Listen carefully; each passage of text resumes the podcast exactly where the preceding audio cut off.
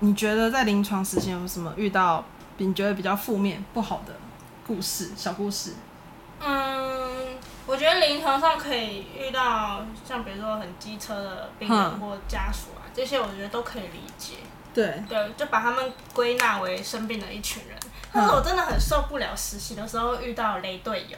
雷队友，是不是？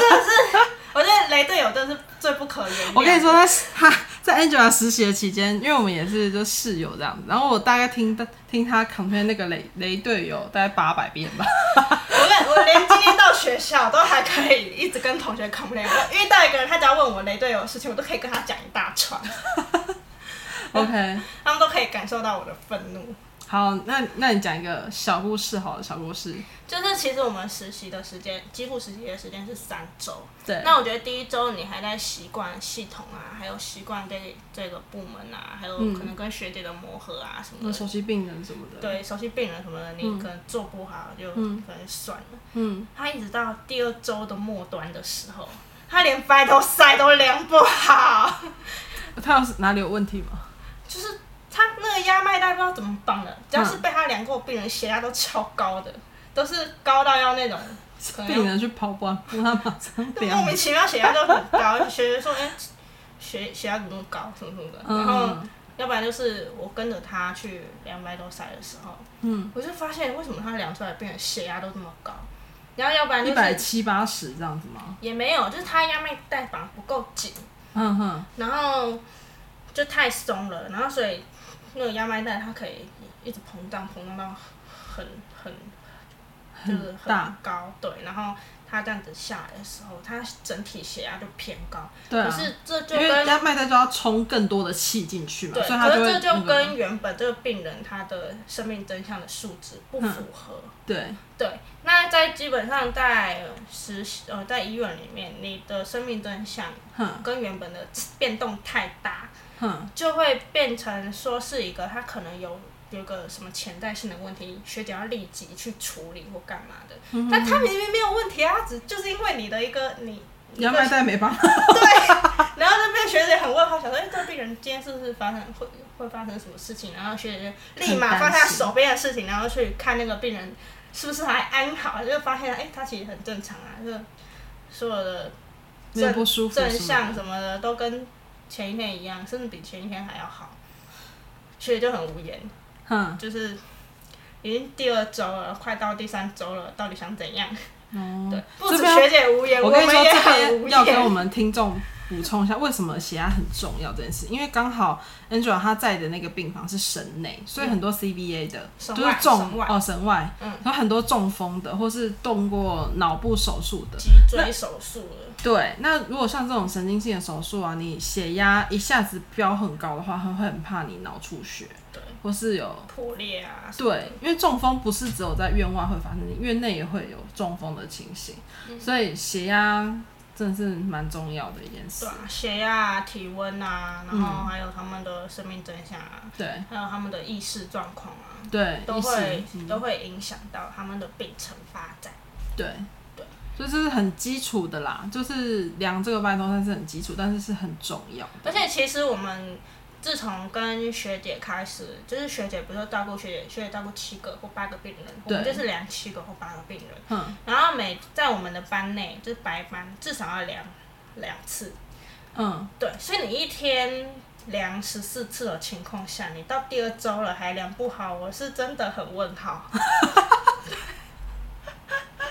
而且他就是，其实进到病人单位，你要先观察病人的单位啊。像比如说有些立牌子，比如说他哪边进治疗，比如说什么左手骨折，所以左手进治疗之类的。嗯。他不看啊，然后就进去，然后就挑一只手，然后就开始绑。然后我就说：“同学，嗯，这个病人左手进治疗，你绑他左手是想怎样？”嗯。然后我说：“哦，不好意思，然后就搬过去。”然后明明数值啊，就是 Final 的数值，就是生命真相数值，一起量，一起抄的。对。然后呢，全部结束之后，他还会问我说：“嗯，不好意思，我可以跟你借看一下哪一床病人的生命真相吗？”我说：“为什么？你刚不是有抄吗？”嗯。嗯，我没有抄到。我我想说奇怪，都是我量，然后我都有抄到，你在旁边发呆，你你为什么不能量到？对，就在旁边抄而已，嗯、你也可以有没抄到的。嗯、我真的是太佩服他了。对。然后他还自我感觉很良好，嗯，因为他是一个没有病识感的人，这这没办法、欸，没有无法沟通哎、欸，嗯、对，然后还疯狂的害我们被骂，害我们被老师骂，然后明明就不是我们的错，对。对，但是因为你们是一组的，所以老师其实不会个别个别，会个别看呐，但是主要是以团体。我就觉得说你们没有去 cover 他，没有教他，没有带他，对，然后就说你为什么没有教他？你为什么没有帮他？你为什么没有 cover 他？什么？对，超问号的。但是我跟你说，你可能是护生吧，会这样子。但是真的到临床上就是个人战，就是你没做好，就是你的问题。对对啊，因为其实我们也在临床上看到很多，就是学姐 cover 不过来病人的、嗯、的问题，然后被。被其他单位下病安呐、啊，然后那个学姐快崩溃的样子啊。其实我们在临床上很多真的都还蛮血淋淋的。对。对啊，或者是学姐她就是一个人要照顾七个八个病人，嗯、可是她就是刚好七个每个状态都很不好。嗯。然后她可能就一整天都没吃饭啊，然后一直忙到要交下一班了。他的记录都还没打好，因为他要一直忙他每一个病人的很紧急的问题，嗯、这样子。对，好啊。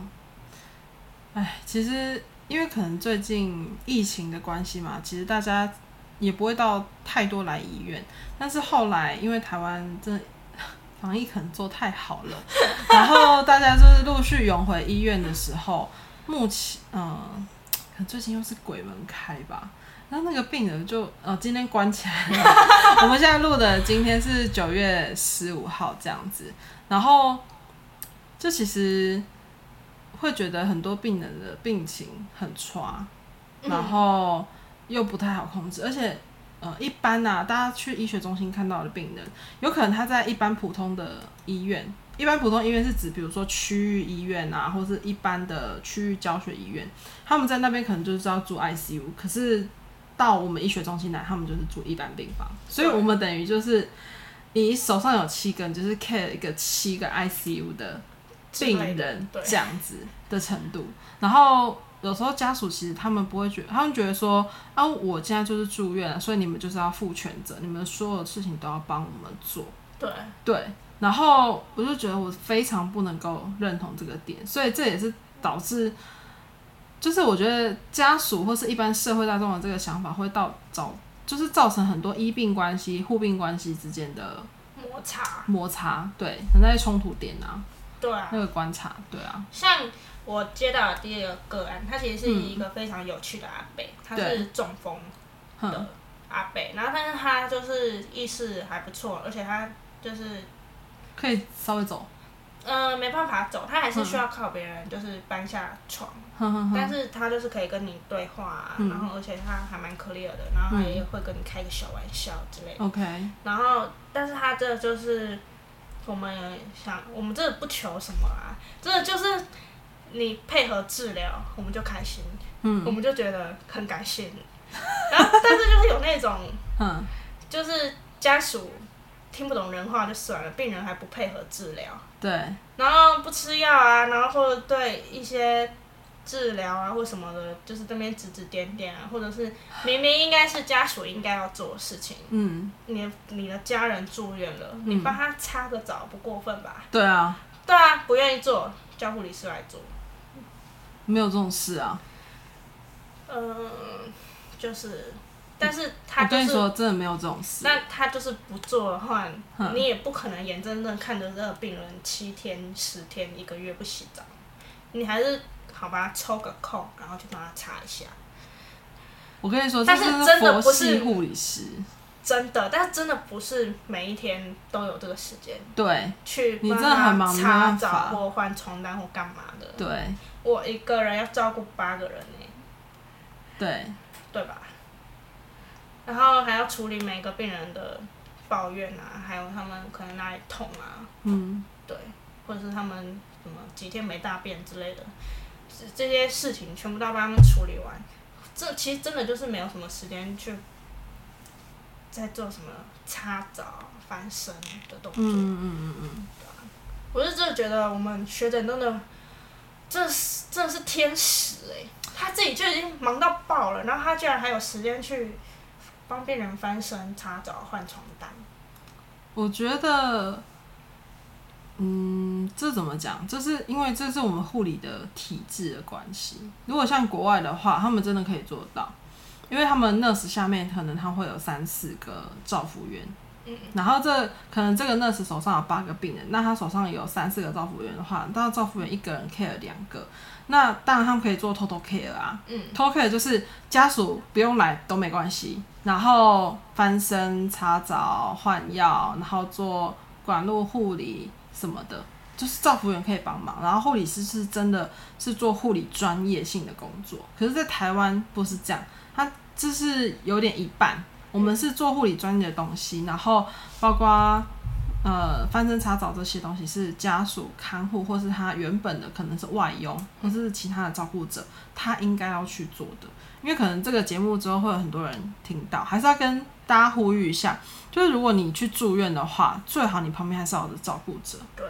然后就算你觉得说我是因为很小很小的事情来住院，比如说我就割个盲肠住个院，对，你还是旁边要有人啊，因为你真的不知道你手术之后会发生什么事情。对啊，也许你在退麻醉的过程很晕，嗯，可是你想要起床上厕所，对，那你旁边一定要有人啊，不然你跌倒怎么办？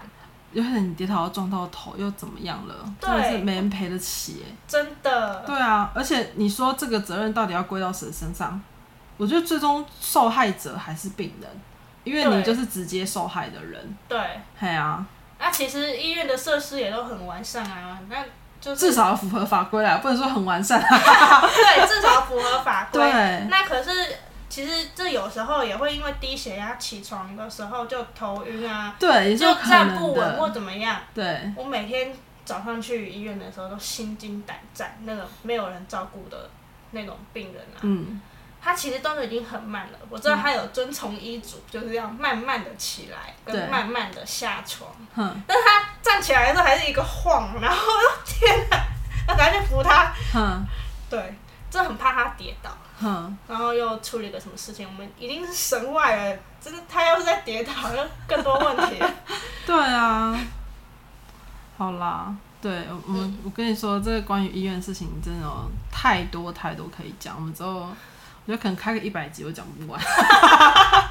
好啦，之后再邀请 Angela 来我们节目。今天谢谢她。那最后，你有没有什么想要送给？就是之后可能会有。人透过这个节目，或是他原本就很想要考实习护理系的人，有没有什么小小建议，或是给他们的一句话这样子？嗯，学生会护理的课课业真的是蛮重的，然后当然老师也是很尽量想办法让我们有最好的教学环境啊，然后然后用各式各样的方法，希望我们能够快速吸收课堂上的知识。嗯、OK，但是我觉得。考试啊，或者是练习技术很辛苦的部分，一定是会有。嗯，然后甚至你可能觉得撑不下去的情况也是会有，你想要放弃这一个的情况也是会有。嗯。但我觉得，反正真的撑过去就是你的。嗯。对啊，所以就不要轻易的说放弃。嗯。不到最后一刻，真的不知道，就是会怎么样。对。讲个小例子好了。好。我上学期以为我内外科要被当掉了。嗯。然后我这个就是世界无敌厌世，然后 他这，我就报了课本，他真的蛮努力念书的。我就报了课本，然后看课本上面的重点，想说，我其实念再多，我考试出来的分数就是那么烂，我应该是没救了。然后就很万念俱灰，然后念完，嗯、然后就去睡觉了。对，殊不知。可能因为有睡饱，所以题目看得很清楚的关系，可以正确的分辨出老师到底是在用什么话术来欺骗你的眼睛。哦。然后就考的还不错，然后就就这样低空飞过。哦，好棒哦。对。太棒了。嗯，所以真的到最后都不会知道，对，所以不要放弃。嗯。好的。撑过就是你的了。好。那我们就来做个结尾喽。好的。那我们今天感谢 Angela 学姐，她来上我们的黑鸭秀的节目，这样子很高兴可以邀请到她。刚好就是我有放假，那晚上等一下要去上个大夜班，这样子。所以我现在这个时间呢是哦下午的六点二十二分还醒着，真的是个奇迹。好，我们录完这一集，我就要去睡觉了。快去睡吧。来吧，跟大家说拜拜喽！我是拜拜，拜拜。